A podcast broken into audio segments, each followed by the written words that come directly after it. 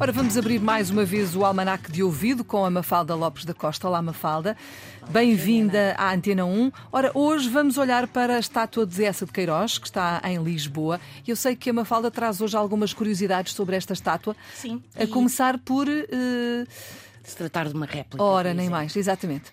É, e surgiu-me esta ideia no rescaldo da polémica em torno da estátua de Camilo Castelo Branco no Porto uhum. e agora também há uma polémica em relação à transladação do corpo dessa de Queiroz para o Panteão. Exatamente. E, portanto, é um pouco reviver esta polémica, mas também reviver um pouco a rivalidade entre essa de Queiroz e Camilo Castelo Branco. Uhum.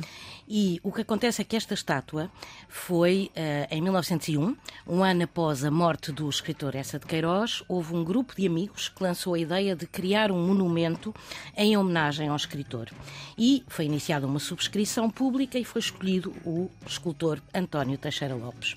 Ora, António Teixeira Lopes fez uma alegoria à verdade e a estátua, no fundo, chama-se A Verdade e eh, tirou uma frase da relíquia, uma citação que se encontra na base da estátua, que diz o seguinte: sobre a nudez forte da verdade, o manto diáfano da fantasia. Ora, esta estátua representa, obviamente, essa de Queiroz e essa de Queiroz que tem em seus braços uma mulher seminua.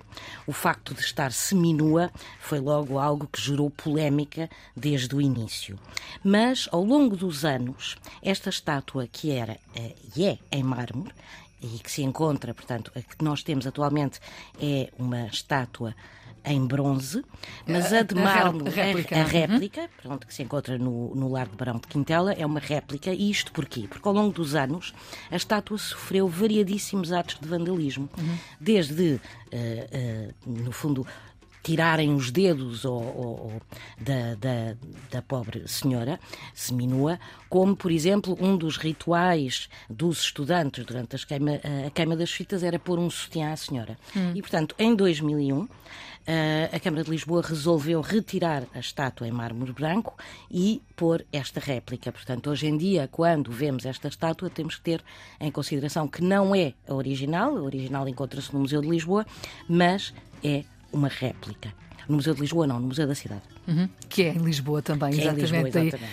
Estão, são algumas das curiosidades sobre esta estátua de Essa de Queiroz, trazidas à Antena 1, como sempre pela Mafalda Lopes da Costa. É assim, o Almanac de Ouvido.